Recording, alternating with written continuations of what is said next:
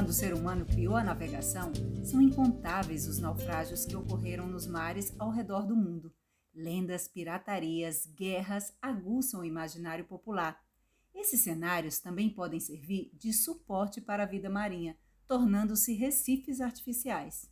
Eu sou Adriana Pimentel e hoje o nosso EcoCast Nordeste vai mergulhar nesse assunto que divide a opinião científica sobre riscos e benefícios. Está no ar o EcoCast Nordeste.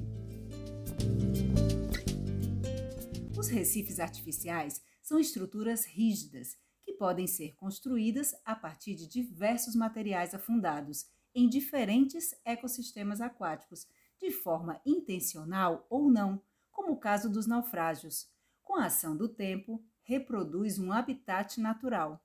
Teoricamente, algas, corais, microorganismos, peixes de espécies variadas encontram condições ideais para se alimentarem e se protegerem dos predadores. Mas os recifes artificiais atraem ou produzem vida marinha? Essa é uma questão polêmica no mundo acadêmico. Atualmente, os recifes artificiais são mais voltados para o incremento do turismo subaquático, mas alguns deles são criados para resolver problemas em fundos marinhos, como desvios de correntes, formação de ondas e proteção na linha de praia. Neste sentido, os recifes artificiais são planejados como soluções de problemas costeiros. Eles também são utilizados por pesquisadores e arqueólogos como locais para estudos científicos. As iniciativas de afundamentos de navios que estavam em crescimento no Brasil, com experiências que se destacam no Nordeste, agora perdem força, por essas estruturas facilitarem a proliferação de espécies invasoras como o coral-sol e o peixe-leão, encontradas em navios antigos e também nos afundamentos recentes. Temos a alegria de conversar com o professor Múcio Luiz Banja Fernandes, que tem uma larga experiência e muitos estudos que fazem dele um especialista quando o assunto é Recife Artificial. Biólogo, professor da Universidade Estadual de Pernambuco, atua na graduação e pós-graduação, com doutorado em Oceanografia Biológica e pós-doutorado em Ecologia. É professor associado do Instituto Avançado de Tecnologia e Inovação. Ele também participou dos primeiros processos de afundamentos de navios para recifes artificiais em Recife, a capital do mergulho. Professor Múcio, seja muito bem-vindo ao EcoCast Nordeste. Obrigada por conversar com a gente. Tudo bem com o senhor? Oi, Adriana. Tudo bem. Muito bom poder estar aqui, muito bom poder fazer esse bate-papo, um assunto muito interessante, atual. Precisamos discutir bastante esse assunto para tirar um monte de dúvidas, de ideias de pessoas que acham somente aspectos positivos ou somente aspectos negativos dessa iniciativa. Com certeza. E para começar, o que são recifes artificiais e quais são as principais diferenças entre eles e os recifes naturais? Bem, é, Recife artificial não é uma ideia atual, é uma ideia muito antiga. Data-se que, mesmo antes da era, da, do início da era cristã, alguns povos chineses utilizavam é, algumas estruturas que eram lançadas próximo à zona costeira e que essas estruturas terminavam atraindo peixes e isso facilitava o processo de captura desses animais para a sobrevivência. Isso foi evoluindo e, com o passar do tempo, o homem foi encontrando algumas alternativas de uso de estruturas em áreas oceânicas. Claro que não de forma programada ou proposital, como tem sido feito nos dias atuais, mas muito se tentou buscar, em termos de exploração de, novas estruturas, novos incrementos no ambiente marinho, como alternativa não só de atrair peixes, mas alternativas de encontrar uma área específica de proteção de alguns tesouros do passado, vamos chamar assim. Tá? Nós temos, nós descobrimos que, com o passar do tempo, que áreas consolidadas no fundo marinho geralmente agregam uma quantidade muito grande de vida. Isso fez com que os pescadores utilizassem estratégias ou tentassem inovar e aumentar áreas de agregação para a utilização na, na pesca. No entanto, é bom definir bem o que é um recife artificial e o que é um recife natural. O Recife natural ele se forma a partir de um conjunto de ações geológicas com o tempo. São afloramentos, são deposições carbonáticas, são crescimentos de, de organismos que incrustam e enrijecem, formando essas concreções marinhas com algas calcárias, carapaças de caranguejos, conchas de moluscos, espículas de esponjas. Tudo isso se junta, solda e forma uma estrutura fixa. E, claro, não poderíamos deixar de dizer os esqueletos dos corais, né, que, que ajudam a formar uma estrutura natural. E essa estrutura natural, evidentemente, começa a agregar conjuntos de animais que são chamados organismos bentônicos, que atraem não só outros animais como peixes, mas o plâncton local e faz com que a vida possa aflorar de uma forma muito boa nessas áreas naturais. Quando a gente coloca uma estrutura artificial, e aí entraria o Recife artificial, teoricamente nós estaríamos colocando novas estruturas de, de, de agregação da fauna marinha. No entanto, há uma diferença cronológica importantíssima. Os recifes naturais se formaram com milhares e milhares de anos, num processo evolutivo lento em que evolui recifes e evolui toda a fauna e flora que vão estar presentes no local. O recife artificial ele entra de forma muito abrupta no ambiente e as condições de evolução praticamente não existem como acontece no recife natural. Essa diferença é fundamental para estabelecer uma ideia de necessidade de acompanhamento do que acontece nessas novas estruturas, porque os organismos que chegarem no Recife artificial, eles não vão passar por um processo evolutivo lento, né, gradual, evidentemente, e de muita eficiência. Recifes naturais, fauna e flora, evoluíram em conjunto. Recife artificial, ele só agrega, ele não ajuda na evolução de fauna e flora com o passar do tempo, porque ele é muito recente. E, afinal de contas, para que eles servem? Ah, existem muitas formas de, de, de aplicação dos recifes. É, já, já tem sido utilizado de, de, de, várias, como várias alternativas para controle, por exemplo, de linha de praia. É, às vezes é necessário você reforçar uma área onde existe uma energia maior da zona costeira e você cria uma estrutura, você planeja, evidentemente, cria, geralmente são estruturas criadas ou em, em, em material metálico ou concretos, que são colocados como barreiras para a proteção de linha de praia. É, podem ser utilizados também como estrutura para atração de, de, de animais e serem aplicados diretamente com incentivo na pesca podem ser utilizados para exploração de turismo, de atividades subaquáticas, como nós temos vários exemplos no mundo todo, é, de forma que o Recife artificial ele pode agregar aspectos positivos, mas ele precisa seguir padrões de, de, de colocação, de instalação, de, de, de posicionamento, porque é fundamental que a gente procure desenvolver estratégias que sejam muito bem pensadas para não trazer um prejuízo muito maior, o que poderia causar um dano irreversível praticamente sobre o ambiente. É, você já, já explicou para a gente mais ou menos um pouco do Recife Artificial e do atrator, mas eu vou te pedir para definir um pouquinho mais claramente é, quais são as principais diferenças entre Recife Artificial, atratores e anti-arrasto. Né? É, quais, que, que define, quais são as finalidades, porque normalmente as pessoas confundem né, essas, essas três é, linhas de atividade. É, o, o, importante, o que vai diferenciar né, nesse caso, é o objetivo final, o que se quer de um Recife.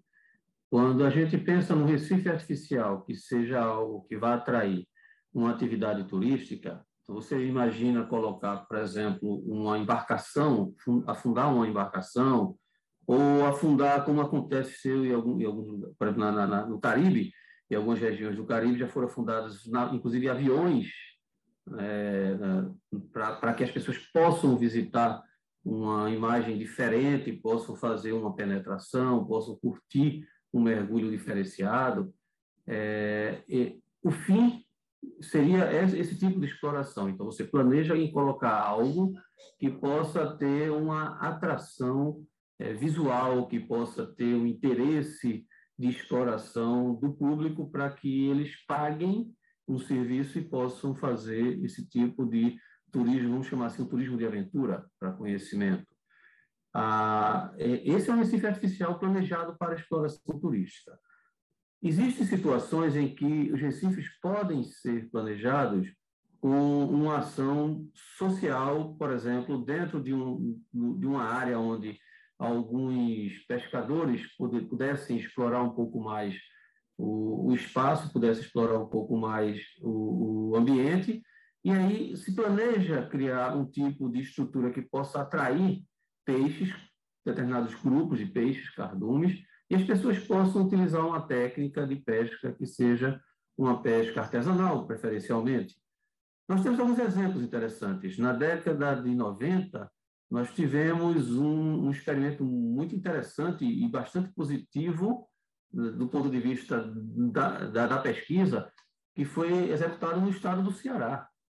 Nós tivemos um, um professor, um professor do, do, Ceará, o professor Donato, que desenvolveu uma pesquisa, né, desenvolveu entre 1995 e 2000 a, a, a utilização de estruturas atratoras de peixes, utilizando pneus de automóveis que não tinham mais uso, então ele criava, amarrava aqueles pneus, colocava em determinados pontos, foi colocado no litoral do Ceará, é, se não me engano, no município de Itapipoca, e aí foram explorados aqueles, aqueles pneus, a, a comunidade teve um uso, houve um acompanhamento, o, o aumento da atividade pesqueira, é, ele foi registrado cientificamente, mas foi um exemplo que, infelizmente, terminou de forma não muito, não muito agradável.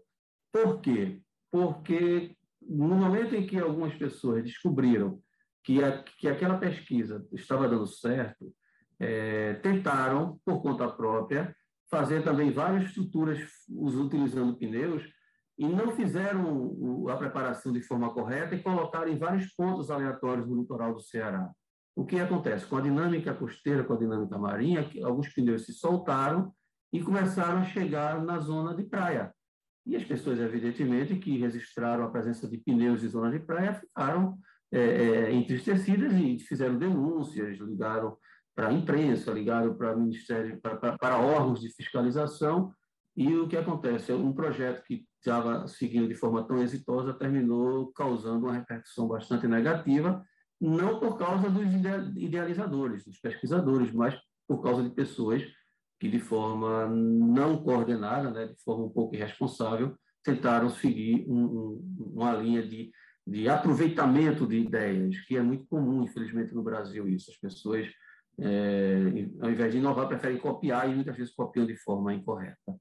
E, e esse atrator terminou sendo, praticamente não é mais utilizado, e depois tem a questão dos pneus, que são é, elementos hidrocarbonetos que não devem ser lançados no, ambiente marinho, etc. São, é uma outra, uma outra situação, uma outra discussão que a gente pode chamar mais adiante.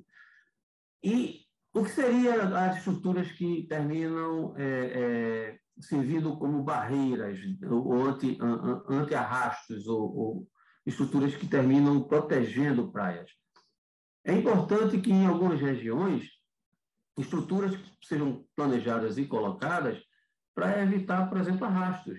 A pesca por arrasto de, de, redes marinhas, sobretudo redes de fundo oceânico, elas não são seletivas e, portanto, tornam-se muito danosas. O que, literalmente, né, aquele ditado que cai na rede é peixe, mas nem sempre é. E, lamentavelmente, isso termina danificando e quebrando a cadeia de equilíbrio naquele sistema, porque mata espécies que são usadas na comercialização e outras que só fazem parte do equilíbrio local. Colocar estruturas em áreas de proteção, vamos chamar assim, corredores submarinos de proteção é importantíssimo. Você imagina, nós temos aqui no Nordeste do Brasil uma, uma migração que é conhecida há décadas, que são a migração das lagostas. Você imagina se as pessoas arrastassem nas áreas de imigração e pegassem lagostas de vários tamanhos, lagostas ainda em, em processo de maturação de reprodução, nós, nós, teríamos ainda uma perda muito maior desse recurso pesqueiro, além do que já perdemos ao, ao passar dos anos pela sobrepesca que, que ocorreram. Então, se você quer criar uma estrutura de proteção, uma área onde você possa proteger verdadeiros corredores de deslocamentos submarinos, eu acho importante que você crie estruturas. Essas estruturas precisam ser bem planejadas. Por exemplo, se é uma área onde existe muito esporte subaquático, ou melhor, esportes aquáticos, como jet skis e outros detalhes, isso, isso, precisa ser protegido, porque também não pode causar um acidente é, com outros frequentadores do ambiente marinho. Mas é importante criar estruturas em pontos estratégicos para evitar que pescas que, que, que não são regulamentadas, não são sustentáveis, elas possam ser contidas a partir de estruturas planejadas, não só na, na, na, na, sua, na sua morfologia, não é só a questão da ideia do que como será o Recife, mas principalmente onde e como ele vai ser implantado. E isso não tira a responsabilidade de monitoramento, porque a instalação de qualquer estrutura nova no ambiente marinho precisa ser monitorada, porque com certeza vai trazer uma condição diferenciada sobre um ambiente que anteriormente não tinha aquela estrutura. Exato, e, trazendo um pouco da, da experiência do Ceará, né?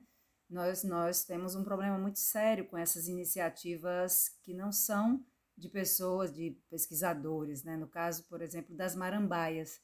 Então, vários pontos das praias do, do Ceará sofrem com esse problema, inclusive é, existe caso das pessoas colocarem é, sucatas, carros velhos, compra vários carros, empilha, principalmente com intenção da pesca predatória da lagosta. Então, isso é um caso que a gente vem observando, que tem várias denúncias, mas aí a gente entra na questão da fiscalização, que a gente vai já conversar sobre isso. É verdade, olha, não, não, não esquecendo de um detalhe. Quando o pescador cria um covo e são aquelas estruturas artesanais criadas com madeira, por exemplo, e colocam em pontos para que um peixe ou a própria lagosta ou outros animais eles, eles usem aquela área como uma área de proteção, isso é um atrator. Só que há uma diferença, é que um corvo você coloca e no outro dia ou dois dias depois você retira e você vai e coloca no outro ponto e você retira, são estruturas temporárias. Quando você faz uma estrutura e deixa lá, isso aí passa realmente a ser um recife atrator, e esse tem que tomar cuidado, porque a gente não sabe que consequências futuras poderão trazer. É, entre as referências mundiais dessas iniciativas, é, temos naufrágios nas Bahamas, no México, um museu subaquático, a Flórida com experiências positivas e negativas, como o caso de pneus também, né? Entre outras iniciativas, como o Reef Ball e até mesmo um Cristo Redentor afundado na costa da Itália. É, você poderia contar para a gente um pouco mais sobre essas iniciativas? Olha, são, tem iniciativas belíssimas, maravilhosas, né? mas tem situações que a gente tem que ver também com certo cuidado. É, o caso dos Reef Balls. O Reef Balls foi uma experiência que foi criada há décadas já na, na costa da Flórida, na costa americana, e hoje existe, inclusive, uma fundação, Fundação Reef Balls, que distribui para o mundo todo a experiência de usar aquelas estruturas em concreto, em forma de um iglu, esse, é, como se fosse um iglu é, arredondo, um semicírculo, né, na verdade, perfurado, onde os peixes podem, podem usar como uma área de abrigo e termina usando também como uma área de reprodução, e isso é muito interessante. Agora, o mais interessante é que essa experiência dos reef balls que surgiram na América do Norte, é, elas cresceram e trans, transpuseram o ambiente marinho, inclusive. Hoje existem estudos e, e, e, são desenvolvidos vários programas educativos que utilizam essa ideia de recuperação de, de, de ambientes marinhos, né, de habitats para ambientes marinhos, sobretudo para os peixes, e são replicados no mundo todo.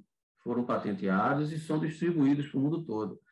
E veja, não foi algo aleatório, é algo que é estudado, inclusive ainda hoje se estuda em relação aos reef balls, por serem estruturas fabricadas em concreto. Existem vários estudos sobre o pH do concreto, sobre a rugosidade do concreto, o que atrairia maior tipo de, de, de determinados organismos, o que poderia inibir algumas algas, porque não adianta você botar uma estrutura no, no fundo oceânico e essa estrutura, de repente, funcionar no sentido inverso. Ao invés de atrair, ela terminar repelindo algumas espécies. Então, eles estudaram o tipo do concreto. não só a forma, mas também a, a composição química para ser menos agressiva ao ambiente marinho. Isso, isso foi muito positivo. Isso, isso tem sido positivo, inclusive, porque muitas escolas no mundo todo se associaram à Fundação Reef Balls e distribuem essa ideia de necessidade de recuperação de habitats marinhos. Isso é um exemplo interessante. Um outro exemplo que você citou é em questão aos museus que foram criados. Eu tive a oportunidade de conhecer em Ilhas Mujeres, lá na, em Cancún, no México, um desses museus. E você mergulha, você tem um carro é, é afundado, você tem um, uma casinha, como se fosse uma casinha de, de, cachorro afundada, e você tem imagens de pessoas humanas, de humanos, né, de pessoas em tamanho real, que está no fundo marinho. Eu fui conhecer um pouco dessa atividade que foi, foi desenvolvida, e o guia nos levou e nos mostrou, nós ficamos maravilhados, fotografamos, registramos, mas no meio dos, da, da, daquelas imagens de pessoas que estavam aglomeradas a uma profundidade de aproximadamente 17 metros, eu estava filmando e consegui registrar dois peixes-leões, que são espécies invasoras que estavam vivendo naquele ambiente.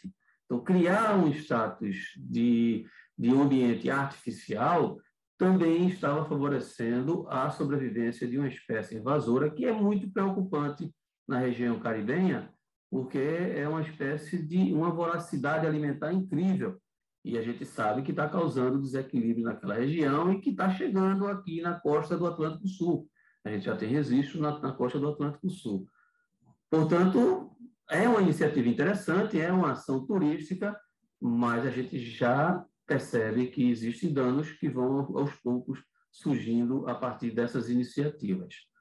Em relação ao Cristo do Abismo, né, esse, é, esse, é um mergulho que eu acho que todo mergulhador pretende conhecer né, na, na costa italiana. É, na verdade, ele não foi criado, não, a iniciativa não foi utilizada exatamente para um mergulho, mas talvez pelo sincretismo religioso da, do italiano, né? criaram protegendo o, a, a, ali uma costa que é muito muito apreciada na região do, do Mediterrâneo e botaram Cristo para abençoar as pessoas e as, as atividades pesqueiras que, que, que, eram desenvolvidas, que são ainda desenvolvidas na costa italiana. E a primeira estrutura que colocaram foi em bronze, se eu não me engano, na década de 50, eles colocaram aquele, aquele Cristo, eles chamam, é, é o Cristo em abismo, no abismo, né, porque ele está na a, a boca de, de, uma baía, de uma entrada de, de uma zona mais profunda, mas não está tão fundo, ele está em torno de, a, a, menos de 20 metros, está em torno de 18 metros de profundidade, e quando o, o, as atividades de mergulho subaquáticos começaram a ser desenvolvidas, as pessoas começaram a apreciar muito mas eh, aquela estátua que tinha sido produzida em bronze, o bronze começou a se desgastar, né, oxidar, sofreu um processo de intemperismo marinho, né, o sal, a oxidação, é, começou a, a, atingir, e a imagem, inclusive, teve que ser retirada, foi, foi, foi passou por um, um processo de, de, recuperação, inclusive uma das mãos do Cristo tava, já tinha sido praticamente desgastada por completo, e em 2003, 2005, eles reinstalaram o Cristo lá e ele está lá e está numa posição muito diferente. É um Cristo que, ao invés de estar com os braços abertos, como os Cristos que nós estamos acostumados a, a ver, é um Cristo que olha e aponta para cima, né, para a superfície, como se estivesse olhando em direção à superfície. É uma atividade bacana, eu acho que vale a pena é, desenvolver um estudo Existem várias fotos de mergulhadores que mostram, inclusive, que tem uma riqueza de peixes que, que ficam no entorno daquela imagem. Eu, eu, eu acho que é uma iniciativa interessante e deve ser mantido. E falando um pouquinho sobre esses locais, né? Quais são os critérios fundamentais para a escolha dos locais onde serão feitos afundamentos de navios, por exemplo, para, para recifes artificiais? Pois é, eu acho que os critérios é, precisam seguir. E acho que o critério fundamental, o critério número um, é se perguntar: é mesmo necessário afundar uma embarcação? É mesmo necessário colocar um recife artificial? Primeiro, primeiro, primeiro critério. Porque imaginamos o seguinte: é, no estado de Pernambuco, nós temos registrados em torno de 114 registros de naufrágios acidentais e propositais. Nos últimos 20 anos, 14 naufrágios programados que foram afundados no nosso litoral aqui. E aí a gente pergunta: há necessidade de novas, de novos naufrágios e afundamento de novas embarcações? Esse é um primeiro, um primeiro critério a se considerar. Segundo, pesar os prós e os contras. Às vezes, o, o interesse financeiro é o único fator, mas aí o interesse financeiro para uma linha de exploração financeira. Por exemplo, o dono de uma operadora de mergulho que quer levar mergulhadores para conhecer uma nova embarcação. Mas daqui a pouco aquela embarcação deixa de ser uma nova embarcação e passa a ser uma antiga embarcação ou mais uma embarcação. Ninguém vai tirar aquela embarcação depois que acontecer, é, que, que ela se tornar desinteressante. Mas se essa embarcação ela incrementar um desequilíbrio no meio ambiente e isso trouxer problemas por exemplo, para outra cadeia produtiva que precisa dos recursos marinhos, como os pescadores. De repente, as espécies comerciais mais populares deixarem de estar presentes no, no litoral porque houve um desequilíbrio e não tem mais o peixe que era tradicionalmente pescado. Quem vai assumir esse, essa responsabilidade da perda da exploração pesqueira? Ninguém vai querer assumir isso. Ninguém vai conseguir encontrar uma culpa e onde vamos buscar novas soluções? É, é esse é o maior problema que a gente precisa pensar. O que se coloca hoje não causa um problema hoje, pode gerar um problema eterno. Ah, alguém tenta colocar criando uma solução eterna, mas na, na, na, maioria das vezes ninguém está preocupado com os problemas, só com, as, com, com soluções emergenciais. É, é, muito difícil, então a gente precisa estabelecer o critério. É necessário colocar Recife? Segundo, pesar os prós e os contras. Terceiro, simples, essa é o mais simples de todas, seguir todas as determinações. Existem normas para serem seguidas. Você não pode afundar em qualquer lugar. E existe licenciamento que precisam ser seguidos, a começar pela capitania dos portos. Você não pode afundar uma embarcação em qualquer local. Você precisa informar a capitania dos portos. A capitania dos portos precisa fazer um estudo sobre rotas de navegação e precisa fazer uma comunicação ao navegante, né, uma comunicação náutica, de que a partir de determinado momento vai haver uma estrutura submersa a uma profundidade pré-definida que pode causar um acidente durante uma navegação. E isso precisa ficar mapeado em carta náutica. Começa com, esse, com essa situação. Então, você não pode chegar simplesmente no local, colocar e depois avisar a Marinha. E se acontecer um acidente antes disso? É muito complexo, precisa estabelecer. Segundo, primeiro passo importante, aonde ele vai ser afundado? Se já existem recifes naturais, não há necessidade de você colocar uma estrutura que é artificial ao lado ou em cima de uma estrutura natural. É preciso estabelecer qual a distância. Porque o Recife tem uma função muito interessante, que poucas pessoas acompanham, mas é um agente dispersor importante para a comunidade marinha. Imagine você, se você tem um recife natural num determinado ponto a uma profundidade de 10 metros, e somente depois de 20 milhas você tem uma outra estrutura é, consolidada, também a uma média de 20 metros. As espécies que reproduzem nesses dois pontos, de alguma forma, é importante que as larvas se cruzem e que ocorra cruzamentos genéticos e misturas para novas populações. Quando você coloca um Recife mais ou menos numa área entre esses dois pontos que são naturais, você está criando uma área de auxílio de dispersão. Isso pode ter um aspecto positivo. Se a espécie nativa cai ali e começa a crescer no Recife artificial, ela vai ter uma área de, de suporte para poder para ter uma dispersão mais adiante. É como um oásis no meio de um deserto. Podemos pensar nisso. No entanto, esse oásis não protege só espécies nativas, pode proteger espécies invasoras. Esse é o grande risco. Quem vai monitorar isso? E se começarem a surgir espécies invasoras, como nós vamos controlar? É preciso estabelecer um plano de controle para o sistema, para acompanhar o que ele está, está dando de certo e acompanhar o que possa acontecer de errado para buscar soluções e ter soluções prontas. Porque não adianta dizer, olha, está acontecendo, está degradando, chegou uma espécie ali que invasora que está comendo tudo e dali vai se dispersar para os ambientes naturais. E agora? Vamos fazer o quê? Ah, vamos só lamentar? Isso vai causar um problema muito sério e ninguém vai poder ser responsabilizado. Essa é a grande preocupação. Que é a questão que está acontecendo hoje em dia com, a, com é, o Coral Sol, né? A chegada do Coral Sol nessas, nessas estruturas. Pois é, o Coral Sol era uma tragédia anunciada, não é de agora. Nós sabíamos que isso, não só o Coral Sol, veja, nós, nós, nós temos que ter também uma ideia seguinte: o Coral Sol não é um grande vilão. O Coral Sol é simplesmente uma espécie que foi transportada pelo homem e foi introduzida em outros ambientes. Ele faz, ele desenvolve a vida dele naturalmente, ele se multiplica, ele, ele se reproduz, ele cresce.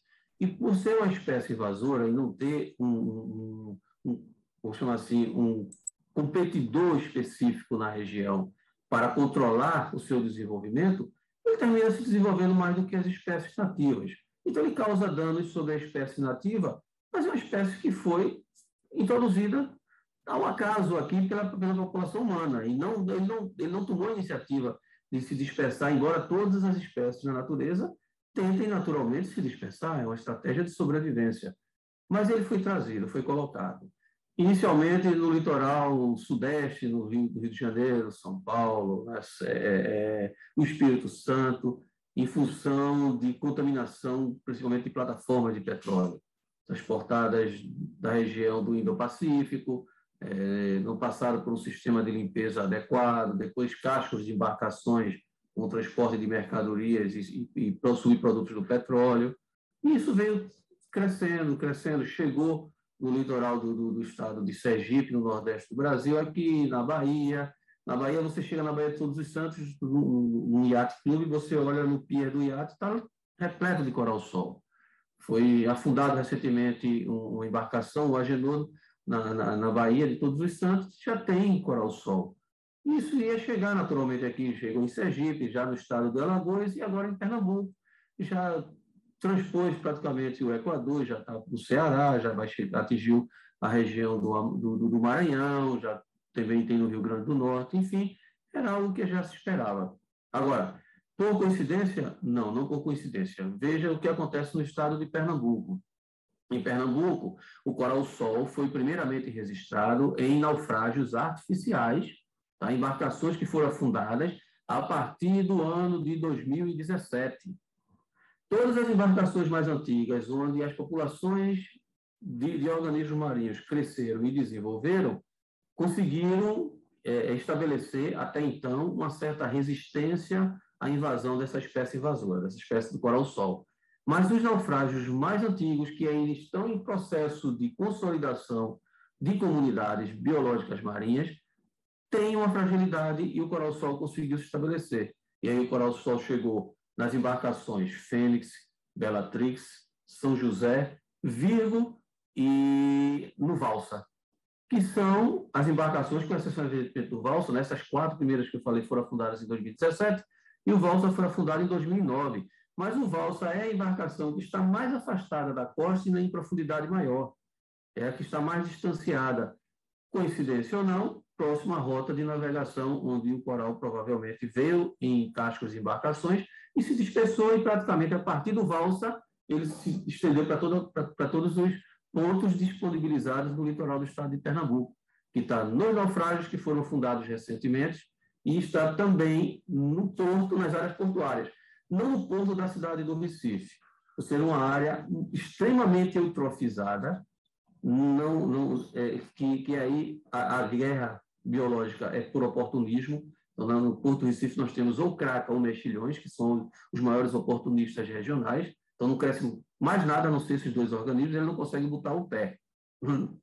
Figurativamente não consegue botar o pé lá. Mas no Porto do Abissuape já está estabelecido. O Porto Suape tem aproximadamente 14 mil estacas de sustentação. Aproximadamente 40% das estacas estão contaminadas. Isso é muito complicado. Vai ter mais, mais um porto, e aí vamos, vamos fazer agora um, um registro importante. O próprio porto, nós estamos no mês de novembro de 2021, né? É, esse mês está lançando um edital para fazer um controle de coral-sol na zona portuária. Isso é uma iniciativa muito boa, bastante positiva.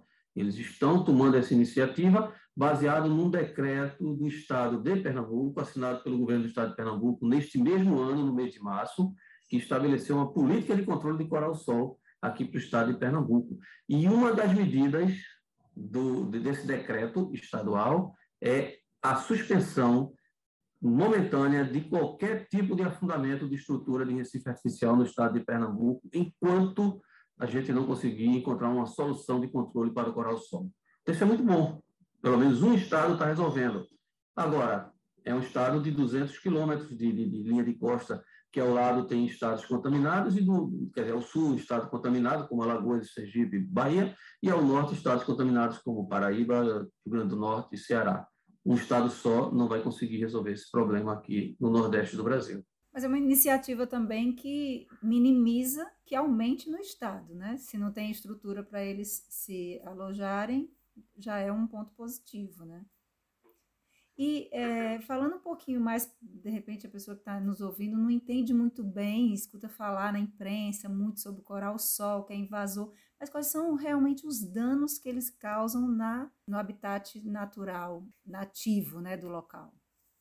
Olha, uma espécie invasora ela é uma espécie de baixa seletividade. O que seria isso?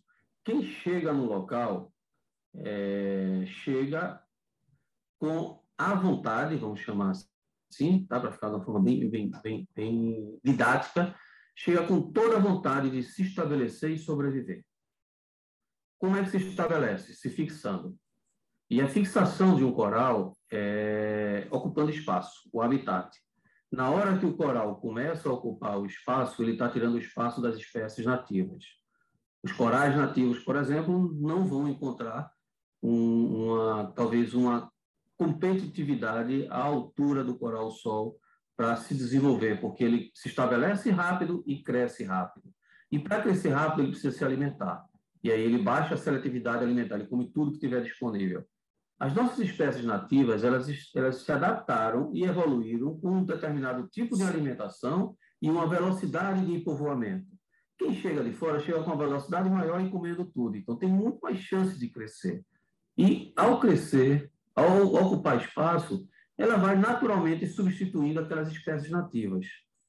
Se uma espécie nativa está substituída, você quebra dentro de uma cadeia de equilíbrio de sustentabilidade do sistema um componente importante que são os corais, ou outros componentes importantes, como esponjas marinhas, que, que, que também crescem formando estruturas fixas nos substratos.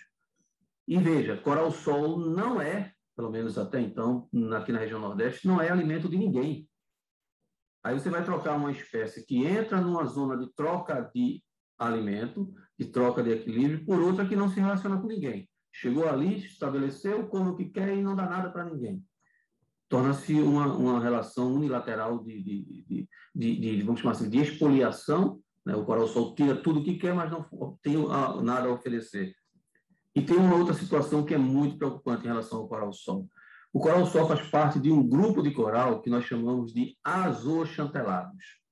As zooxantelas são pequenas algas, são microalgas que estão associadas aos corais que são muito sensíveis. E os corais, os corais nativos nossos aqui precisam dessas zooxantelas. Quando você toca no coral, simplesmente o, toque com o dedo, você pode agredir as microalgas. Se elas morrem, o coral vai morrer também. Por isso que a gente orienta sempre a não tocar nos corais. Se você, por algum motivo, sombrear o coral, se você cria uma estrutura e você criou uma sombra, essas zooxantelas precisam do sol para fazer fotossíntese. Se não tiver luminosidade, morrem, os corais também morrem. Como o coral-sol não tem essas microalgas, eles não, não, estabeleceram uma relação de associação com essas microalgas, a, a, a luminosidade não, não, não se torna um fator limitante para ele, a sedimentação passa a ser um fator pouco limitante para ele, e os nossos corais aqui sofrem com sedimentação. Assim, nós temos espécies nativas muito mais fragilizadas do que as espécies invasoras. Então, eles entram numa vantagem muito grande um, um, um, uma situação, né, um recurso que foi descoberto recentemente por pesquisadores no Rio de Janeiro, lá do Instituto Avançado de Pesquisa, do Instituto de Pesquisas Avançado Almirante Paulo Moreira, é, tenho, nós temos uns amigos lá e estavam nos comunicando que descobriram que o coral-sol tem uma acessibilidade muito grande com águas mais frias, então abaixo de 18 graus parece que eles não resistem muito.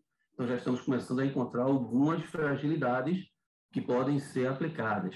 Outros pesquisadores da Universidade Federal do Rio de Janeiro já descobriram que algumas espécies podem se alimentar do coral-sol. Então, tem alguns ouriços que estão começando já a se alimentar do coral-sol. Isso pode ser outra estratégia também muito interessante para se incentivar a presença de determinados animais que possam predar esse invasor. Você já comentou alguns nomes né, de navios afundados, assistidos, né?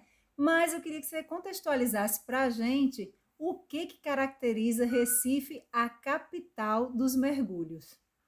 Bom, é, primeiro a tradição da cidade do Recife, né? desde a década de 60 que a gente sabe que a exploração por mergulho aqui tem sido sempre muito utilizada. É, inicialmente, claro, por pessoas com interesse na pesca, a gente ouve pescadores antigos da década de 60 que mergulhavam em determinados pontos específicos para fazer a pesca subaquática, né? a caça subaquática, vamos chamar assim. E aí nós aqui chamamos, né, classificamos de cabeços, são aquelas formações naturais, onde os peixes ficam geralmente habitando, encontram alimento, encontram às vezes proteção, e vários cabeços já foram explorados e alguns naufrágios também explorados pela atividade de caça predatória, né? ou melhor, caça subaquática, vamos chamar assim, desde que não use equipamentos de mergulho específicos, né, de autônomo, aí a caça ela passa a ser regulamentada. Nós temos, por exemplo, uma chata, que era uma antiga embarcação de transporte de areia e de, de, outros materiais que foi afundado praticamente na entrada do porto da cidade do Recife. É uma área que é muito explorada por mergulhadores que vão mergulhar em apneia. Nós temos o, o vapor de baixo, que é uma das embarcações que foi afundada no final do século XIX, que é muito antiga e que também junta, agrega uma quantidade muito grande de peixe. Nós temos o Pirapama, que é um naufrágio famosíssimo aqui, que também é explorado por atividade de pesca em apneia que ficam próximo da, aqui da costa, numa profundidade em torno de 18, 19 metros, e as pessoas exploram isso. E essa tradição de exploração fez com que a cidade, aqui na cidade do Recife, e agora se estendendo para outras cidades litorâneas do estado de Pernambuco, estabelecesse um conjunto de, de escolas de formação de mergulhadores e de utilização de atividades turísticas. Nós temos escolas que já perduram há várias décadas aqui e desenvolvem atividades com, com experiência, já formou centenas de novos mergulhadores e as pessoas gostam muito de, de, desse tipo de atividade aqui, é muito difundida. Por exemplo, no, no momento atual, nós temos aqui na cidade do Recife pelo menos quatro operadoras que desenvolvem atividades semanalmente, às vezes tem operadora que mergulha de, de domingo a domingo, outras mais no final de semana, levando mergulhadores para conhecer os diversos naufrágios que foram estrategicamente distribuídos aqui na plataforma continental do estado de Pernambuco, como uma atividade de exploração bem interessante. E aí, existe uma cronologia, um, um, um histórico dessa, desses afundamentos assistidos? Existe, sim. É, nós poderíamos, vamos imaginar o seguinte: se é um, um afundamento programado, Será que nós poderíamos, por exemplo, é, imaginar que o primeiro é, afundamento programado foi do Pirapama? Porque o Pirapama foi uma embarcação que sofreu uma danificação, ou melhor, sofreu um dano por, um, por uma colisão com outra embarcação, que é o Vapor Bahia, que afundou no local do, da colisão, né? Tá, a, mais ou menos numa região entre os estados de Pernambuco e da Paraíba, a uma profundidade de 20 metros aproximadamente. E o Pirapama, depois da colisão, sofreu uma série de danos, foi recuperado, mas o casco nunca se recuperou de forma eficiente, de forma que é, a, dados históricos informam que em torno de 1889 essa embarcação teria sido então descartada propositalmente aqui à frente da cidade do Recife para resolver um problema de não ter onde guardar essa embarcação, que era uma embarcação larga, comprida, grande, que transportava é, produtos, materiais no Nordeste do Brasil e teria sido afundada em 1889. Se nós levarmos em consideração de que foi um descarte, seria talvez o primeiro naufrágio programado aqui. No entanto, depois de quase 100 anos né, ou, ou, mais de 100 anos depois, né, na década já dos anos 2000, nós tivemos a iniciativa de, de, de novos afundamentos. Mais precisamente, em 1998, nós tivemos a iniciativa de um empresário aqui no estado de Pernambuco que resolveu comprar um desses rebocadores, o, o Marte, e colocou, é, esse, levou essa embarcação, transportou até o litoral sul do estado de Pernambuco, né, mais ou menos a 60 quilômetros da cidade do Recife, e fez um afundamento dessa embarcação numa, numa praia, numa, num município que nós chamamos de Serrambi, aqui. O ano seguinte, ele comprou uma outra embarcação, Gonçalo Coelho, que é uma embarcação, esse não é um, um rebocador, esse foi uma embarcação que foi utilizada para transporte de, materiais e, e, transporte de tropas na época da guerra do, do da Coreia, e esse, essa embarcação também foi afundada, uma embarcação que tem um aspecto diferenciado, tem uma, um, um, grande convés com uma rampa de, de proa aberta, então é um mergulho bem diferenciado e é muito atraente também. Então, uma profundidade de aproximadamente 30 metros, também na região de Serrambi. Isso em 1998 e 99 houve esses afundamentos. Depois passaram-se alguns anos e, por iniciativa de um outro empresário, em 2002, nós tivemos é, três embarcações que foram adquiridas junto a uma empresa que faz um sistema de, de, de, de recepção e, e, reboques no Porto do Recife, e que três embarcações que não estavam mais em uso, que estavam sendo descomissionados, que eram o Minuano, o Serve-Mar 10 e o Lupus. Essas embarcações foram compradas e foram tratadas, retratadas, trabalhadas para o afundamento. Nessa oportunidade, eu tive a oportunidade de ser um dos biólogos que licenciou esses afundamentos, é, e nós acompanhamos, fizeram todo o acompanhamento e o processo de legalização junto aos órgãos de licenciamento local, como a Agência Pernambucana de Meio Ambiente e o IBAMA, e conseguimos fazer todos os acompanhamentos e fazer o processo de afundamento, que esses foram verdadeiramente aqui na cidade do Recife, os primeiros naufrágios, três rebocadores que foram afundados em 2002.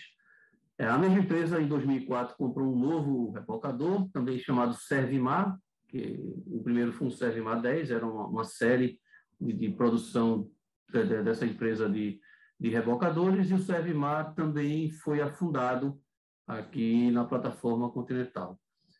Só em 2006, e agora um conjunto de, de, de, de operadoras se juntaram e conseguiram fazer o afundamento de mais três rebocadores aqui, que foi o Taurus, o Saveiros e o Mercúrios.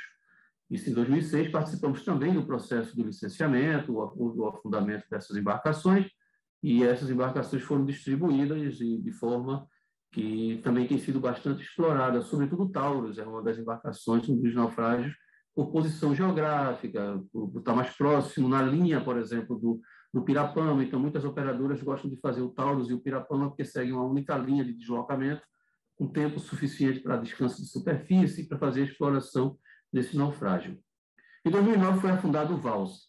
A iniciativa do Valsa foi de um outro grupo de, de, de atividades subaquáticas, aqui também no estado de Pernambuco, e esse foi planejado para o afundamento mais distante e numa profundidade maior. Hoje é um naufrágio que está mais afastado e que dos que foram programados é o que tem hoje a maior profundidade, algo que varia em torno de 35, 40 metros de profundidade o valsa, o que permite apenas a presença de mergulhadores que tenham uma classificação e uma certificação mais avançada para a exploração. E em 2017 houve uma nova iniciativa tá, da, de operadoras de mergulho aqui, no estado de Pernambuco, com a tentativa, inclusive, da criação do Parque dos Naufrágios do estado de Pernambuco, e quatro embarcações foram preparadas para afundamento, sendo elas o Virgo, o São José, o Fênix e o Bellatrix. E aí, o que nós estávamos conversando no início, é mesmo necessário afundar mais uma embarcação? Esse, essa iniciativa que ocorreu em 2017 é, retrata bem isso, porque, por exemplo, a embarcação Virgo foi afundada ao lado do Taurus. Praticamente um hoje está para uma embarcação tá fundeada, estão fundeados na plataforma, um de frente para o outro, numa distância muito próxima, de no máximo 30 metros, uma embarcação da outra. E aí a gente pergunta, tem, teria necessidade mesmo de estarem tão próximas? É, e isso é precisa ser sempre estudado, ser discutido para que o planejamento possa sair de forma adequada. É, isso foi em 2017. E aí, voltando àquela história do Coral Sol, são essas quatro embarcações que foram afundadas recentemente que estão contaminadas com Coral Sol. E aí vem aquela nossa teoria sobre a questão da, da, do recrutamento do Coral Sol. O Virgo está ao lado do Taurus. O Taurus foi afundado em 2006, o Virgo foi afundado em 2017. O Virgo foi afundado recentemente, está coberto de coral-sol. O Taurus ao lado não tem coral-sol, porque as populações biológicas se desenvolveram de forma a não dar espaço para o desenvolvimento de, da chegada de espécies invasoras. Portanto, será que é mesmo necessário disponibilizar novos habitats para espécies invasoras? Essa pergunta que a gente deixa sempre no ar nas discussões, nas rodas de discussão entre pesquisadores, exploradores, mergulhadores, empresários, etc. E, fechando a programação de mergulhos no estado de Pernambuco, nós tivemos em 2020, né, no final do ano de 2020, recentemente, o afundamento de duas embarcações que foram utilizadas por muito tempo para exploração e pesquisas na plataforma continental do Nordeste do Brasil, que são as embarcações Natureza e Riobaldo, que serviram no passado a antiga Superintendência de Desenvolvimento do Nordeste, né, conhecida SUDENE, exploração de prospecção de pesca, coletando amostra de fundo, arrasto de, de peixes, etc. E depois ficaram, essas embarcações ficaram fora de uso, elas não tiveram mais nenhuma utilidade, passaram anos e anos dentro de um, de um pier na, lá na região de Tamandaré, ao sul, do, ao sul aqui de Pernambuco, junto ao IBAMA, lá do, na área de proteção ambiental, e finalmente eles resolveram afundar essas embarcações que estavam em desuso, estavam, eram verdadeiras sucatas, mas que estão sendo monitoradas pelo ICMBio, mas ainda não estão disponibilizadas para atividades turísticas na região, por estarem dentro praticamente de uma área de proteção ambiental, estarem sob o controle de legislação federativa. E dentro deste cenário né, dos afundamentos assistidos, o que diz a legislação? Quem realiza? Com autorização de quem? Fiscalizado por quem? E se houver algum acidente em decorrência, quem será responsabilizado? O interessante é que a cronologia de afundamentos seguiu também uma cronologia de legislação aqui no Brasil. A discussão sobre afundamento e quem poderia é, assinar a autorização de, de, afundamento praticamente surgiu a partir da iniciativa do, do programa Recifes Artificiais Marinhos, o programa RAM, que foi desenvolvido no Paraná. No final da década de 90, a Universidade Federal do Paraná precisou de um recurso, o recurso foi liberado pelo CNPq, um grande projeto de afundamentos de recifes artificiais em forma de reef balls mas que tinha no contexto do afundamento um grande navio areeiro, que foi afundado em 2002. Na época desse desenvolvimento desse processo, vários pesquisadores discutiam sobre a necessidade e a legalidade de afundamento desse, desses sistemas de recifes artificiais. Isso gerou, junto ao Ministério do Meio Ambiente, uma necessidade de estabelecer algum tipo de normatização é, existe uma situação relacionada a águas continentais brasileiras, né? a água costeira do Brasil. A legislação diz que tudo que está a partir da linha de praia é água, é água é território marítimo brasileiro até 12 milhas. Isso há um estabelecimento sobre isso. Mas quem licenciar? Se for no estado, seria o estado. Se o, sendo em ambiente de plataforma continental, por ser uma, uma área de território nacional, seria o, o governo federal queria licenciar. Então, começaram a criar um conjunto de, de, de estimativa de normatizações. E eu confesso que, quando participei da, dos afundamentos das embarcações de 2002 a 2006, nós tivemos muitas discussões e muitas dificuldades. Eu muitas vezes pegava o processo, ia até a Agência Estadual do Meio Ambiente, falava com o técnico e o técnico dizia: Olha, isso eu não posso responder, vai no IBAMA. Então a gente pegava a papelada, ia para o IBAMA, o IBAMA dizia, olha, eu não sei se eu posso responder, volta para a Agência Estadual do Meio Ambiente. E a gente ficava nessa discussão. Chegou um momento que, eu, que, que nós tivemos que estabelecer o seguinte, olha, nós vamos afundar e vamos dar um, emitir um parecer e vamos assumir a, a, a responsabilidade sobre esse afundamento. E assinamos um termo de responsabilidade, foi afundado e, pelo menos, eu não tive nenhum problema até então sobre qual, qualquer situação que possa ter acontecido a partir desses afundamentos, dessas embarcações que aconteceram em, de 2002 até 2006. Mas já em 2006, então, é, já, te, já, tinha sido form, o início de uma formatação de uma instrução normativa de afundamento que começou praticamente em 2004 pelo Ministério do Meio Ambiente e em 2006 foi então lançada a Instrução Normativa 125, que é era a primeira normatização real, física, que nós tínhamos para o afundamento, que estabelecia um conjunto enorme de ações para o afundamento de uma embarcação. Eu até brincava e dizia, olha, se a Instrução Normativa tivesse sido lançada antes dos afundamentos, a gente não conseguiria afundar. De tantas exigências que existiam do ponto de vista da, da, da oceanografia química, física, geológica e biológica. Fora vários outros procedimentos legais, jurídicos, que precisavam ser estabelecidos por uma empresa de afundamento.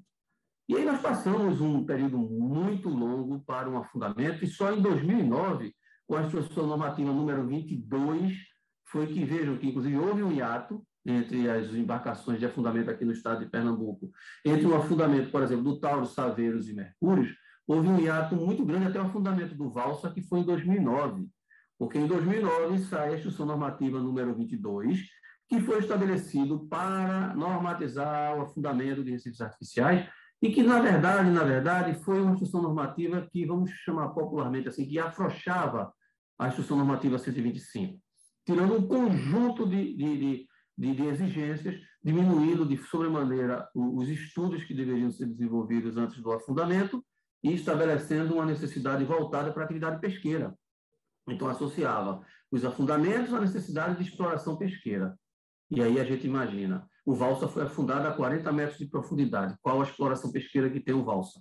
Nenhuma. Então, a, instrução normativa número 22, na verdade, ela permitiu que houvesse esse afundamento. E, em sequência desse afundamento, que levava em consideração a importância e a possibilidade de exploração pesqueira das áreas de recifes artificiais, foi o que facilitou, por exemplo, o afundamento das outras quatro embarcações que aconteceram depois, né? o Virgo, o Bellatrix, o Fênix e o São José. Mas vejam, seguiram normatizações. Não houve nenhum tipo de afundamento que não tenha seguido normatizações. E todas elas, quando eu tive a oportunidade de participar de algumas, como eu já falei, e as que eu não participei, nós tivemos pesquisadores gabaritados, competentes e que desenvolveram estudos e que acompanharam e assinaram o procedimento. Então, não houve ilegalidade de afundamento. Ao contrário, a gente confiou e confia no, no, no, nos, nos, profissionais que trabalharam nesse procedimento também. Só que, é, em 2019, a gente teve uma instrução normativa número 17 que simplesmente revogou a, a instrução número 22. E nós passamos de 2019 até esse ano sem nenhuma, nenhum tipo de, de, de, de, de regimento que pudesse normatizar um afundamento. O que nós corremos um risco muito grande, porque, paralelamente a, paralelamente a isso, nós tivemos uma, uma propaganda muito forte do governo federal, a partir do Ministério do Turismo, para o, um, um monte de afundamentos que precisariam ser feitos, e aí se, se vislumbrou aí afundar, eram quase 300 embarcações que que iriam afundar ao longo da costa brasileira, isso seria um grande depósito de lixo a costa do Brasil. E ainda bem que ninguém conseguiu correr, mas não conseguiram não é porque não, tinham lei para publicar, para cumprir, para seguir para afundamento. Não conseguiram porque não é barato afundar. É complexo, precisa de toda uma logística, precisa de um investimento muito forte, precisa de acompanhamento, e não é fácil, é só chegar e puxar uma embarcação e afundar em qualquer lugar. E também existia um outro interessado importante, parceiro importante interessado, que é o Ministério da Marinha, que a Capitania dos Portos não ia permitir que saísse um conjunto de, de, de embarcações ou de materiais que fossem jogados em qualquer local da plataforma. Mas aí essa instrução normativa começou a ser trabalhada, houve alguma discussão de, a partir de 2019. É, eu, eu, eu, confesso que eu fui, inclusive, convidado em alguns momentos até para participar de discussão, mas não quis participar de nenhuma discussão sobre as novas instruções normativas, tá? Isso por questões pessoais, questões eu não queria me envolver, até porque no momento eu acho que é muito precipitado pensar em qualquer novo tipo de afundamento, mas saiu esse ano agora, ou melhor, no, no final, nos apagar das luzes de dezembro né, do ano passado, em 2020, saiu a Instrução Normativa número 28, que estabelece um conjunto de ações que fazem com que agora possa é, de alguma forma, possam ser afundadas embarcações, possam ser planejadas, mas é uma instrução normativa que precisa ser seguida à risca. Existem situações na instrução normativa que são preocupantes? Existem. Mas existe também uma sequência, um conjunto de atividades que precisam, de alguma forma, ser seguidas e que devem ser seguidas. É, o importante é isso. Aquela velha história, né? Se fala muito de leis. Ah, o que é lei, lei tem que se cumprir, não se discute, se cumpre. Tudo bem, eu ainda concordo que lei não se discute, se cumpre. Mas será que nós temos condição de, de cumprir a lei à risca ou interpretar de forma correta a lei? Essa é a questão. Dentro desse contexto da, da normativa 28, também existe muita discussão de que ela possa ser permissiva para esses afundamentos em massa, principalmente no litoral né, nordestino. O que você poderia falar sobre isso? É, é, a, a, lei ela segue um padrão, ela estabelece uma, alguns critérios é, conceituais, né, estabelece limites para a área de mar territorial brasileiro, é, baseado numa lei que é uma lei de 1993, que é a faixa das 12 milhas marinhas, mas estabelece também uma zona exclusiva brasileira, que é uma outra lei, que mostra que é uma área que pode ser explorada pelo Brasil e lança um conjunto de, de finalidades para esses afundamentos. Por exemplo, é, que um afundamento de um recife artificial possa cumprir o que eles chamam de funções ambientais claras. E aí ele fala de criação de substrato para fixação e reprodução de organismos bentônicos, conservação e recuperação de biodiversidade e de habitats que estejam degradados, gestão de recursos pesqueiros, pesquisa científica, ecoturismo e mergulho contemplativo. Bom, essa é a finalidade mesmo. Eu acho que aí está dentro da finalidade. Agora, o que é que considerado como recife artificial? E aí o artigo 5 da Instrução Normativa 28 diz que não são considerados recifes artificiais as estruturas que façam parte de projetos cujo objetivo não seja aquele elencado pelo artigo 4 são essas funções que eu acabei de falar. Tá? E como, por exemplo, instalações portuárias, exploração e produção de petróleo e gás natural. E aí vai resolver o problema, por exemplo, ligado ao descomissionamento de plataformas de petróleo? A gente espera que sigam e que acompanhem isso. Dutos e outros elementos que foram instalados para exploração não seriam considerados como recifes. Por quê? Antes dessa, dessa instrução normativa, a ideia era que, por exemplo, uma plataforma de petróleo que entrasse em desuso, ela pudesse ser afundada no próprio local onde ela já estava. E aí entrava uma discussão muito interessante, muito controversa sobre essa situação. Já que a plataforma estava fixa num determinado local do ambiente da plataforma continental, durante vários anos já teria se criado ali um ambiente naturalmente frequentado por peixes e outros animais. Poderia afundar aquela estrutura ali? E continuar se mantendo a, a, ainda como um Recife artificial, segundo a instrução normativa, isso não é possível hoje. Então, se terminar o, o, uso de uma plataforma continental, ela precisa ser trazida ao continente e ser descomissionada no continente. Não, não, não tem como manter essa, essa plataforma num outro local, ela tem que ser descomissionada. Uma outra situação relacionada à instrução normativa são as autorizações. Não está exatamente claro se a autorização é do governo federal ou são das, do, do, das agências estaduais de licenciamento.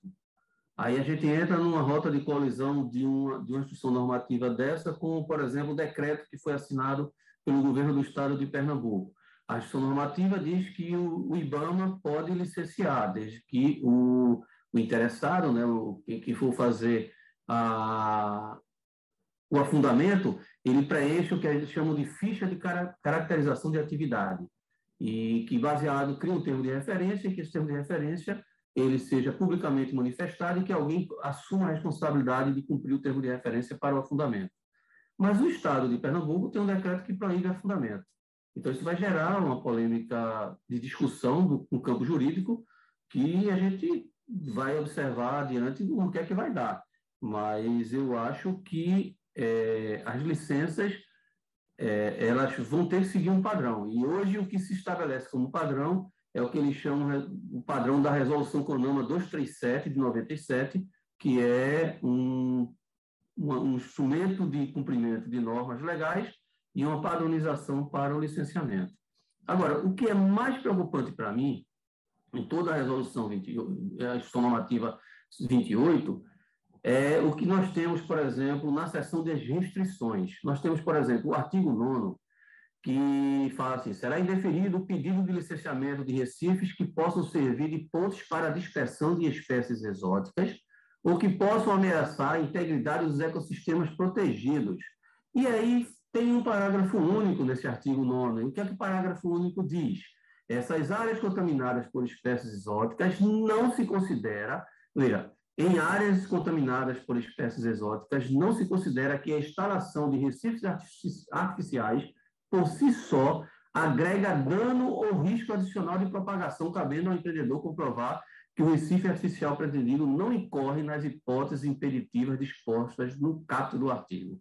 Quer dizer, se diz que se não pode ter risco, por exemplo, para um, um processo de, de, de dispersão de uma espécie exótica, e, ao mesmo tempo, diz que nem sempre será considerado que há risco ou não.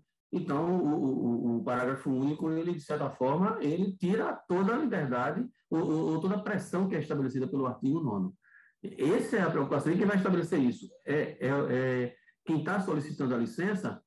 Aí, claro que o cara vai dizer, olha, eu vou afundar e eu prometo que não vai ter é, coral-sol. E se tiver? Aí, nas condições a, a resolução, a gestão normativa 28 ainda diz que em caso de comprovação de danos sobre o sistema é, ambiental, cabe ao responsável fazer a suspensão do processo de licenciamento, a suspensão da instalação ou mesmo a retirada. E aí eu vou mais adiante. Quem vai conseguir tirar um navio depois que ele tiver afundado dois, três anos lá no fundo do mar? Quem afundou, por exemplo, o Valsa a 40 metros de profundidade, se for punido agora, vai tirar? Não vai tirar nunca. Ninguém vai conseguir tirar. É, é, logisticamente, é, até existe condição, mas uma, uma investida logística e vultuosa financeiramente que não tem quem consiga fazer isso mais. É um dano permanente. E a gente tem que encontrar outra solução, porque essa instrução não vai conseguir resolver, por mais que tenha força de lei. Ainda tem a questão de um do, do, dos tópicos que é sobre o material poluente excessivo, né? O que, gente, o que é excessivo? Aí ele fala lá do amianto. Quanto de amianto pode ter? Não devia ter nada, é zero. É zero. Quanto de cobre? Zero. Quanto de, de, de hidrocarboneto? Zero. A gente tem que acabar com, com, com tem, tem, que fazer a limpeza. Eu participei dos processos de, de, de preparação dos primeiros afundamentos, foi mais de um ano para preparar uma embarcação. Porque a preocupação era em cima de material residual, retirar, inclusive, é necessário jatear para tirar as tintas anti-fouling que existem sobre as embarcações. É preciso retirar todas as arestas, porque pode causar um acidente com o mergulhador. É preciso tirar fiação, retirar um monte de peças. E o custo disso não é barato, porque é mão de obra e é mão de obra desqualificada. É mão de obra qualificada. Você vai entrar num navio e retirar um motor de um navio, por exemplo. Esse é complicado. Aí, aí quem vai mergulhar, quem hoje mergulha e curte os naufrágios, não faz ideia do que é a logística disso, desse fundamento. Os empresários, né, se escutarem o, o nosso podcast aqui eles vão saber quem são eles, eles sabem o quanto sofreram e a gente estava ao lado deles e acompanhando a angústia de cada um deles para conseguir preparar todo o material, deixar tudo bem, bem organizado e a logística e ainda ter que afundar e, e a repercussão que isso deu, em alguns momentos repercussões positivas, mas também repercussões negativas. Não é fácil, é um investimento pesado em todos os aspectos. E qual o cenário do Brasil hoje, principalmente com o início da década das Nações Unidas da Ciência Oceânica para o Desenvolvimento Sustentável, que vai até 2030? Olha, eu você falou aí no início que eu sou tenho um doutorado em oceanografia, né? Estudar oceanos é uma coisa maravilhosa, sabe? Eu acho que é um mundo fantástico. É, o que eu lamento, o que a gente lamenta como oceanógrafo e biólogo que sou, é que, primeiro, nós não conhecemos nada dos nossos oceanos. Esse é o grande problema, o grande problema inicial. Pensar que nós vivemos num planeta e que nós conhecemos muito mais a Lua do que o próprio fundo marinho é muito complexo para a gente. E o que a gente não conhece, a gente não respeita. Isso é, isso é incrível. Né? O, o, os Objetivos de Desenvolvimento Sustentável número 14, que estabelece a proteção da vida marinha, é, deveria, não deveria ser o número 14, mas deveria talvez ser o número 2 dos objetivos. Eu não tiraria o 1 porque, porque combater a pobreza realmente é algo importante no nosso planeta.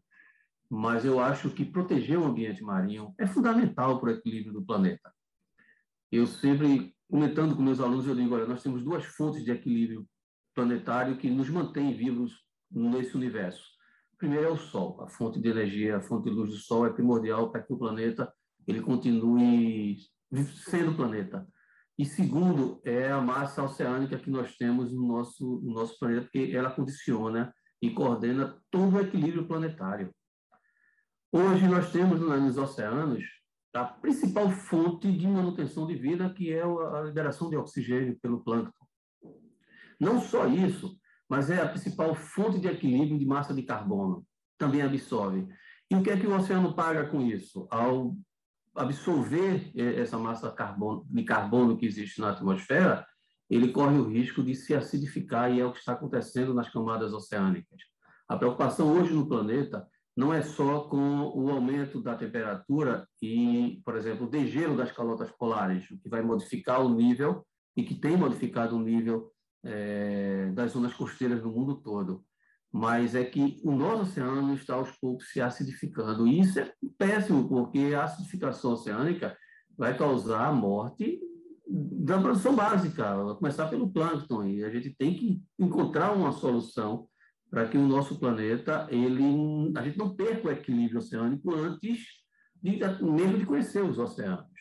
Então, nós precisamos de encontrar uma responsabilidade sobre isso, sabe, Adriana? Eu acho que se você levantar, se nós fizermos um levantamento, nós vamos perceber que aproximadamente 60% da população do planeta mora diretamente ligada com zonas costeiras. E todos os produtos, praticamente, do que é produzido e de que é tóxico, que é produzido pelas populações humanas, são lançados no mar.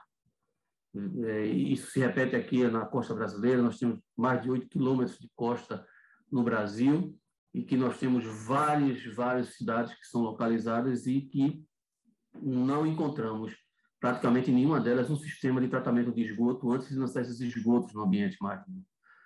A quantidade de resíduos que são lançados e a quantidade de, de, de material, de produto que, o, que os oceanos recebem e, de alguma forma, eles tentam, é, por uma ação normal, tentam, tentam requalificar e talvez até purificar esse processo, é, é desconhecida pelo próprio homem. Agora existem linhas de pesquisas que têm estudado muito a presença de microplástico, e o microplástico está no plâncton, está no bento, está no, no, no néctar, né? ou seja, está nos moluscos, está nos caranguejos, está nos micro-organismos, está nos peixes, está em todos os, os componentes biológicos, está também no solo. Eu tive a oportunidade de orientar um trabalho de uma aluna de graduação de biologia que pegamos amostra de sedimento algum, ao lado de alguns naufrágios. Todas as amostras tinham microplástico, em alguns com maior quantidade, outros com menor quantidade, de forma que nenhum desses ambientes está livre da ação humana que vem da zona continental. Por isso que a gente precisava estabelecer uma norma e uma, e uma, e uma ideia de proteger esse ambiente que é tão importante para a sobrevivência da gente como ambiente marinho. Mas aí vem uma grande preocupação. Qual o programa que nós temos, por exemplo, no Brasil de proteção permanente da zona costeira? Algumas iniciativas isoladas de um estado ou de outro, que faz um gerenciamento costeiro, mas depois chega é, alguém, um empresário interessado, e de repente quebra, abre uma, uma perspectiva de alteração daquela normatização que foi estabelecida. Você veja no Brasil, por exemplo, desde a nossa da promulgação da nossa Constituição, nós já temos mais de 100 emendas constitucionais, quer dizer, tudo modificado, entra. Por quê? Porque o critério de, de planejamento no Brasil não é um critério para o povo, não é um critério para, o, para uma nação, é um critério para um partido. Entra alguém, estabelece uma norma. Entra outro, quebra aquela norma, estabelece a norma. Então, a, a, a, o que é planejado para o Brasil é planejado para quatro anos, não é planejado para atender um, uma geração. E aí não temos lei que estabeleça uma normatização. E aí, por não ter uma normatização para o litoral do Brasil como um todo, para atender essa demanda das Nações Unidas e dar a grande contribuição, porque o Brasil é importante, o Brasil é o principal responsável pelo Atlântico Sul, porque do outro lado é a costa africana, distribuída com um monte de países que não se entendem e não tem condição de fazer um gerenciamento integrado. Mas o Brasil poderia, porque praticamente o Atlântico Sul só tem Brasil, Uruguai e Argentina, que seria fácil, relativamente fácil a gente estabelecer um controle sobre isso. Mas nós não controlamos nada. Nós temos políticas isoladas, interesses pessoais, interesses é, empresariais, interesses, às vezes, é, é, estaduais, mas que não estabelecem uma ideia. E aí a academia, junto com os, as pessoas que são simpatizantes da academia, né, os ambientalistas, etc., ficam lutando, clamando por uma política de sustentabilidade para a zona costeira, que no Brasil não tem. E por não ter uma política, ninguém se preocupa em ter fiscalização. Quem fiscaliza o que acontece no Brasil? Qual o grande exemplo de falta de controle? Há três anos nós tivemos aquele trágico derramamento de óleo aqui no Nordeste e depois chegou ao Sudeste do Brasil e está já no esquecimento, ninguém nem fala mais disso. Os danos que foram causados estão sendo estudados até hoje, vários amigos que fazem projetos, acompanham, estão tentando ainda entender o que aconteceu, mas ninguém vai entender e não vai, não vai acontecer. No Brasil não há interesse em desenvolver uma política para a longevidade do povo, né, para a nação, para que todo mundo possa se beneficiar.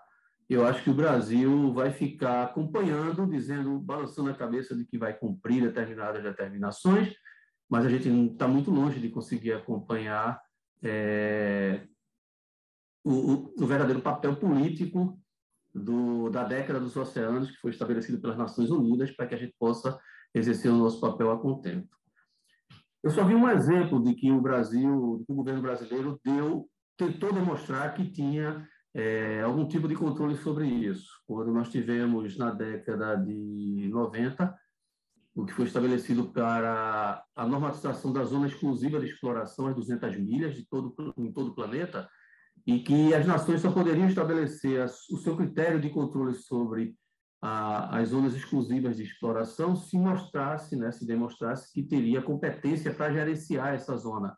E aí foi estabelecido no Brasil o programa Reviser, que era um programa de revisão da zona exclusiva de exploração, e a Marinha do Brasil estabeleceu um conjunto de campanhas de levantamento da, sobre a plataforma continental e fez um relatório.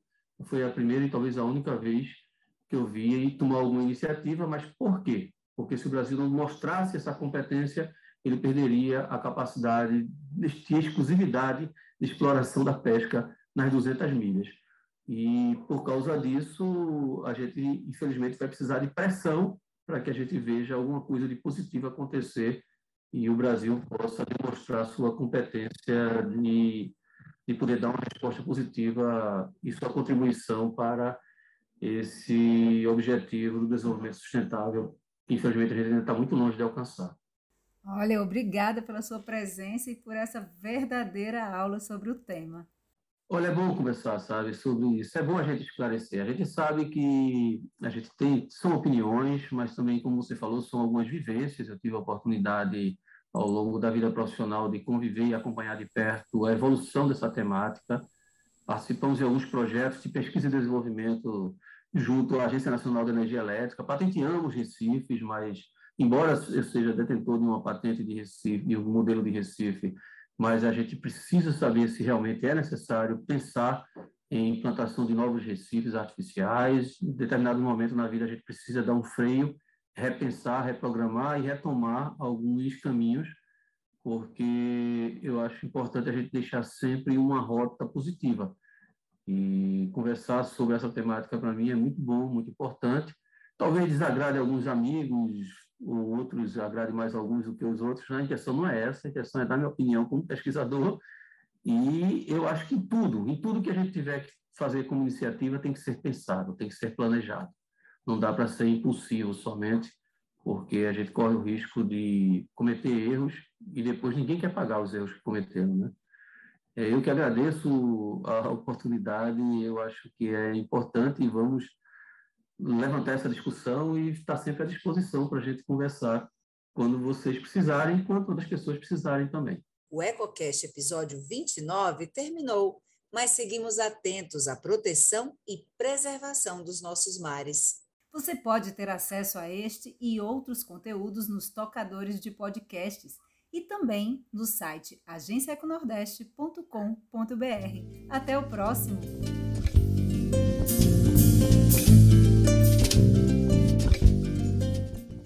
Este programa teve produção e locução de Adriana Pimentel, edição de Isabelle Fernandes e música de Carlinhos Patrolino.